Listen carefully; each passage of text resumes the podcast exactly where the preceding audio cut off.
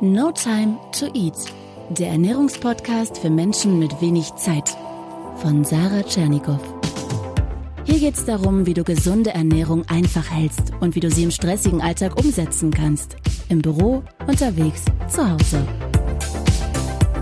Und bitte Hallo und willkommen zur neuen No Time to Eat Podcast Episode. Ich hoffe, es geht dir gut. Mir geht es fantastisch. Ich habe gerade ja mein Buch abgegeben und zwar geht es nicht um das E-Book, äh, sondern ähm, ich habe ja ein richtiges Buch geschrieben, so richtig bei einem namhaften Verlag, nämlich dem Ullstein Verlag und dieses Buch, es kommt leider erst im Winter im Januar 2019. Das wird das Buch zum Podcast, das No Time to Eat Buch. Das wird so großartig, gespickt mit ganz vielen auch persönlichen Anekdoten. Das wird wirklich, ähm, oh Mann, und das steht im, im Buchhandel bald. Das ist so ein Wahnsinn. Ja, das ist, was ich gerade so treibe. Und natürlich aber ähm, bin ich auch dabei, immer wieder schöne Themen für den Podcast für dich zu recherchieren und umzusetzen. Und heute habe ich ein, ein richtig tolles Thema. Es wird sehr akustisch heute. Wir machen nämlich einen Rundgang durch den Supermarkt. Ähm, ich glaube, in manchen Regionen in Deutschland sagt man nicht Supermarkt. Ich bitte das zu verzeihen, falls das nicht deinem Jargon entspricht. Und ähm, auch liebe Grüße an alle aus der Schweiz und in Österreich. Ich weiß, dass man mich dort auch inzwischen hört. Ich meine mit Supermarkt Rewe, Edeka, aber auch die Discounter Lidl, Aldi und Co. Ja, und du hast ja bestimmt schon gehört oder du kannst es dir denken, dass klar, die wollen natürlich Umsatz machen. Das heißt, diese Läden tun alles dafür, dass du viel Geld dort lässt, ähm, vielleicht auch für die falschen Dinge, also dich für die falschen Dinge entscheidest und sie tun auch alles dafür, dass du möglichst lange im Laden bleibst. Und ich habe für mein Buch, also das richtige No Time to Eat Printbuch, das im Winter kommt, noch etwas tiefer recherchiert für diesen Punkt und ich dachte, das wäre eine großartige Podcast-Folge. Denn obwohl wir immer denken, wir wissen das alles, ach, wir fallen da nicht auf die Werbung rein und auf diese Psychotricks, ja, ich bin da nicht so sicher. Also ich glaube, wir lassen uns doch gerne auch von Schnäppchen und Angeboten hinreißen. Alleine rote Schilder, die haben eine Wirkung auf uns. Ja, Rabattaktion, da schauen wir auf jeden Fall hin. Und äh, zumindest die großen Ketten, die arbeiten da auch mit äh, Verkaufspsychologen ganz, ganz eng zusammen. Da wird nichts dem Zufall überlassen, allein schon wie so ein Laden aufgebaut wird. Und ich möchte dir in dieser Folge wirklich Einblick verschaffen, so dass du jetzt nach ungefähr 20 Minuten wirklich mit anderen Augen einkaufen gehst und das nächste Mal, dass es dein Benefit auch Zeit, vielleicht auch Geld sparst, weil du nicht mehr zu ganz unnötigen Kram kaufst und dich zu sehr verleiten lässt. Und ich habe mir jetzt so nach etwa einem Jahr No Time to Eat Podcast auch mal überlegt, ein bisschen was Neues, was Frisches reinzubringen und ein bisschen mehr so zu arbeiten, wie ich das früher beim Radio gemacht habe als Reporterin. Mehr mit Atmosphäre, mit Geräuschen. Vielleicht baue ich auch mal eine Straßenumfrage ein. Also ich werde mir da ein paar Dinge einfallen lassen, die du so in keinem anderen Podcast erleben wirst. Und heute fangen wir damit an, denn ich nehme dich jetzt mal mit auf eine Reise. Komm, lass uns eintauchen. Eine Reise durch den Supermarkt. Und es beginnt damit, ja, den Einkaufswagen zu holen, den Euro reinzustecken, den Einkaufswagen zu ziehen. Und hast du dich schon mal gefragt, warum besonders bei den Discountern die Wagen so unfassbar riesig sind? Na, ganz einfach, damit egal wie viel drin liegt, du immer das Gefühl hast, ach, das sieht noch so leer aus, da, da passt noch was rein. Denn wenn es leer ist, dann haben wir das Bedürfnis, es voll zu machen. Aber damit nicht genug. Der Wagen, wenn du ihn schiebst, wird ja hin zu deiner Seite breiter und nach vorne wird er schmaler. Und ich weiß nicht, ob dir das mal aufgefallen ist. Meistens ist auch der Boden schief, nämlich er senkt sich zu deinem Körper hin ab. Das ist kein Zufall. Denn beides sorgt dafür, dass du Dinge, die du in den Wagen legst, tendenziell bei der breiten Seite, also auf der Seite, wo du auch anfasst, dort hineinlegst und damit raus aus deinem Sichtfeld. Ja, und auch so hast du wieder das Gefühl, da passt noch jede Menge rein. Und wenn du Flaschen oder Dosen in den Wagen legst, und ganz oft gibt es auch vorne die Getränke, dann ähm, rollen diese Flaschen auch aus deinem Sichtfeld. Und es gibt sogar Läden, das ist wirklich krass, da werden die Räder manipuliert. Ja, kein Scherz. Ich weiß allerdings nicht, ob das auch in Deutschland so viel gemacht wird oder nur in den USA. Und zwar werden die Räder zum Teil so konzipiert, dass sich der Wagen leichter rollt, wenn er voll ist. Also es ist unglaublich. Okay. Ja, und dann treten wir ein oder rollen rein in den Laden. Und jetzt gibt es durchaus Unterschiede bei Discountern und bei größeren so Läden wie Rewe oder Edeka. Was auf jeden Fall sehr weit verbreitet ist, das sind Bäcker. Eigentlich noch bevor du in den richtigen Supermarkt reingehst. Und eigentlich ist das merkwürdig, wenn man so drüber nachdenkt. Denn Brot und Kuchen kriegen wir ja auch drin. Warum also diese Bäcker da vorne, wo man sich oft noch hinsetzen kann oder wo man zumindest noch einen Stehtisch hat? Diese Bäcker dort am Anfang sind bereits Teil der sogenannten Bremszone. Denn am Anfang, wenn du reinkommst in den Laden, da soll die Hektik des Alltags von dir abfallen. Du sollst nicht durch den Laden hetzen. Du sollst möglichst lange dort verweilen, dir alles in aller Ruhe anschauen und dann natürlich kaufen. Und gerade beim Bäcker machen wir gerne Halt. Wir werden hier gebremst in unserer Hektik. Da spielen zum Beispiel auch Gerüche eine große Rolle. Denn der Duft von frischen Brötchen und Kuchen, der regt unseren Appetit an. Wir kriegen Lust zu essen und Essen zu kaufen. Und auch beim Discounter ist ja diese Theke, wo man sich selber Brötchen ziehen kann, meistens sehr weit vorne positioniert. Aber jetzt kommt der Kracher. Hast du dich schon mal gefragt, warum fast alle diese Bäcker, insbesondere wenn sie auch eine Sitzmöglichkeit haben, Bockwurst oder Wiener Würstchen im Sortiment haben. Das ist ja eigentlich auch total unlogisch. Das ist beim Bäcker, da gehen wir Brot kaufen oder Kuchen. Wieso gibt es da Würstchen? Du wirst es nicht glauben. Eine Idee dahinter ist tatsächlich, dass Frauen ihre Männer dort lassen. Denn Würstchen gerade so auf die Hand, so eine Bockwurst oder ein Brötchen, das ist eher ein Männeressen. Und Männer gehen statistisch nicht so gerne und schon gar nicht so lange einkaufen wie ihre Frauen. Und wenn, dann sind sie sehr viel zielgerichteter, sie haben keine Lust da, sich umzuschauen, sie wollen wirklich sehr zielorientiert das eine kaufen und wieder raus. Und obwohl ich mir das selber immer gar nicht vorstellen kann, in einer aufgeklärten Zeit wie heute, dass das funktioniert, beobachte ich das aber selber ganz gerne, wer an diesen Bäckerständen was kauft. Und die Männer sind da tatsächlich eher wurstorientiert. Ja, und dann werden die Männer da abgegeben und die Frau kann in Ruhe ähm, ja, auf die ganzen Werbeangebote zusteuern. Bist du nun endlich im Laden angekommen, wirst du weiter gebremst. Durch die frische Abteilung, also Obst und Gemüse und manchmal auch durch Aktionsstände, die scheinbar zufällig im Weg stehen. Also dir bleibt gar nichts anderes übrig, als das Tempo zu drosseln.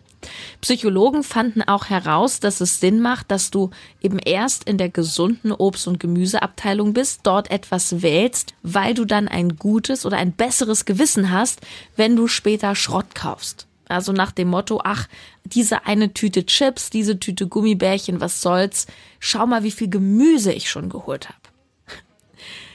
Und ich muss dir sicher nicht erklären, dass natürlich das Essen allgemein perfekt in Szene gesetzt wird. Mit dem richtigen Licht. Meistens ist es ein warmes Licht, eher rot und gelb und Orangetöne werden verwendet. An der Fleischtheke natürlich eher rot, damit das rote Fleisch noch schmackhafter aussieht. Das wäre ja ganz komisch, wenn man das in grünem Licht beleuchten würde. Das würde dann so richtig giftig aussehen. Und meistens läuft auch eine gute Laune Musik im Hintergrund. Bei mir hat erst vor kurzem ein neuer Rewe City aufgemacht und ich glaube, der hat es zu gut gemeint mit der Musik. Die ist nämlich derart laut dort eingestellt, äh, dass es einfach nur nervt. Eine Sache wird auch ganz oft gemacht und das wirkt total unterschwellig, nämlich, dass bestimmte Lebensmittelgruppen zusammenstehen oder halt in einer bestimmten Reihenfolge aufgestellt werden. Zum Beispiel hast du eigentlich immer Müsli Cornflakes, daneben Brot und daneben dann Marmelade und Nutella-Zeug. Warum? Ganz einfach, weil wir beim Einkaufen in Bildern denken und in assoziativen Ketten. Das heißt, wenn wir Cornflakes kaufen, sind wir gedanklich und auch bildlich beim Frühstück. Und dann, dann stellen wir uns auch manchmal, ohne dass wir es so richtig bewusst wahrnehmen, uns unser Frühstück vor. Und im Kopf ist alles, was wir mit Frühstück assoziieren, beispielsweise auch Brot oder Kaffee. Und bei Brot fällt uns dann ein, ach, die Marmelade ist auch alle. Und so geht das dann immer weiter oder in Weinabteilungen, meistens am Kopf der Weinregale, gibt es auch häufig Geschenkverpackungen.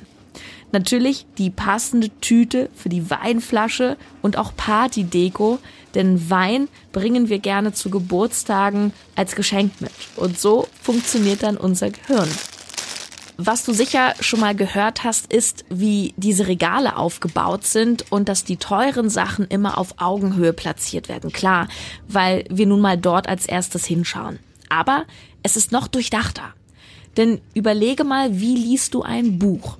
Wie bewegen sich die Augen? Von oben links wandert dein Blick nach rechts und dann rutschst du eins runter und beginnst wieder links in der Zeile. Und so wandern unsere Augen auch, wenn wir Regale anschauen. Da gibt's richtig auch so Eye-Tracking-Methoden, wie Psychologen herausgefunden haben, wie sich unser Blick verhält, wenn wir zum Beispiel vor einem Bild stehen, uns ein Bild angucken oder eben Regale anschauen.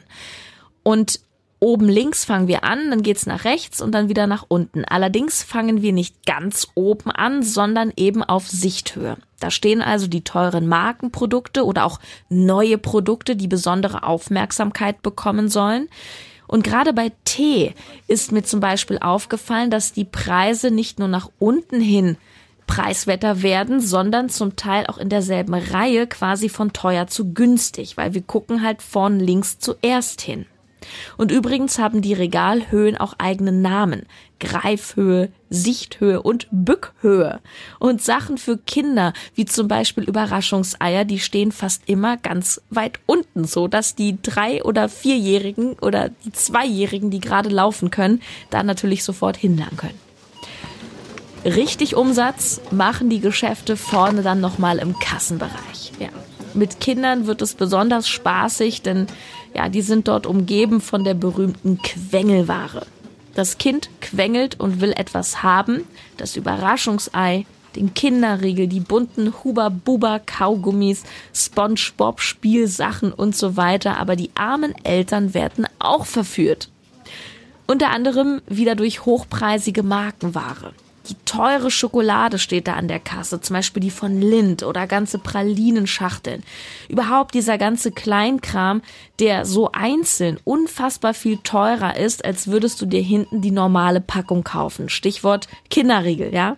Wobei ich es natürlich schon unterstütze, wenn du sagst, ich kaufe mir nur einen Kinderriegel statt die ganze Packung.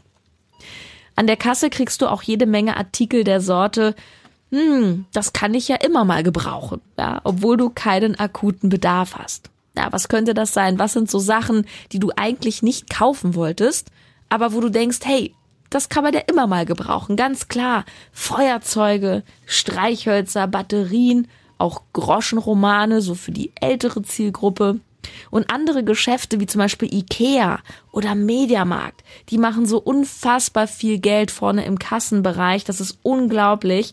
Ich glaube, die machen zum Teil zehn Prozent ihres Gesamtumsatzes nur an der Kasse. Ikea ist ja so ein Beispiel mit diesem Kleinkram. Ich wollte nach einem Sessel gucken. Rausgegangen bin ich mit Kerzen, Bilderrahmen, Teelichtern, Pflanzen, Marabu-Schokolade, aber ohne Sessel.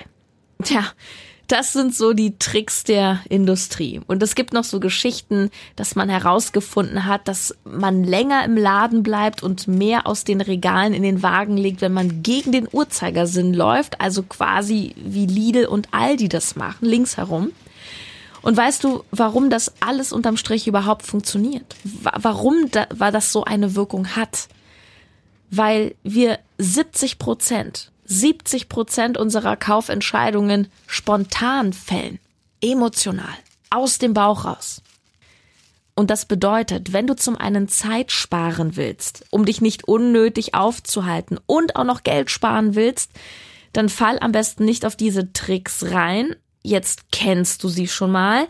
Aber das Allerbeste, und das ist die wichtigere Botschaft, versuche weniger emotional in den Supermarkt zu gehen. Und wie geht das am besten? Na ganz klar, indem du dich besser organisierst. Klassisch Zettel schreiben oder Einkaufsliste ins Handy tippen, von mir aus auch im Kopf haben. Aber du solltest wissen, was du konkret kaufen möchtest, anstatt dass du denkst, ach, ich gehe mal gucken, irgendwas zum Abendessen. Ja. Und natürlich geh nicht hungrig ins Geschäft. Das ist etwas, was wir alle kennen und wissen und trotzdem oft genug machen.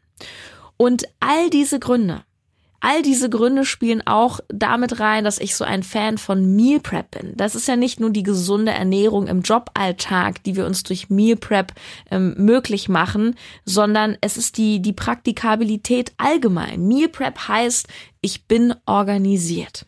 Und wer organisiert ist, der nutzt seine Zeit effizienter. Auch beim Einkaufen und beim Essen zu bereiten. Und das wollen wir ja alle, denn wir haben no time to eat. Ja, ich hoffe, ich habe dir einen schönen Input heute gegeben, einen sehr akustischen und ja, bildhaften. Vielleicht hast du auch Bilder im Kopf und ich bin sicher, du läufst jetzt mit anderen Augen durch den Supermarkt und guckst mal, was du jetzt aus dieser Podcast-Folge auch in deinem Laden wiederfindest. Du kannst mir sehr gerne folgen auf Instagram, wenn du mich durch meinen Essensalltag begleiten möchtest. Ich poste dort auch öfter mal Fotos von meinen Einkäufen und meinen Entdeckungen. Oder komm einfach ins Team No Time to Eat auf Facebook, wobei du vermutlich schon eh dort bist. Das ist eine ständig wachsende, ganz, ganz tolle Meal Prep Gruppe.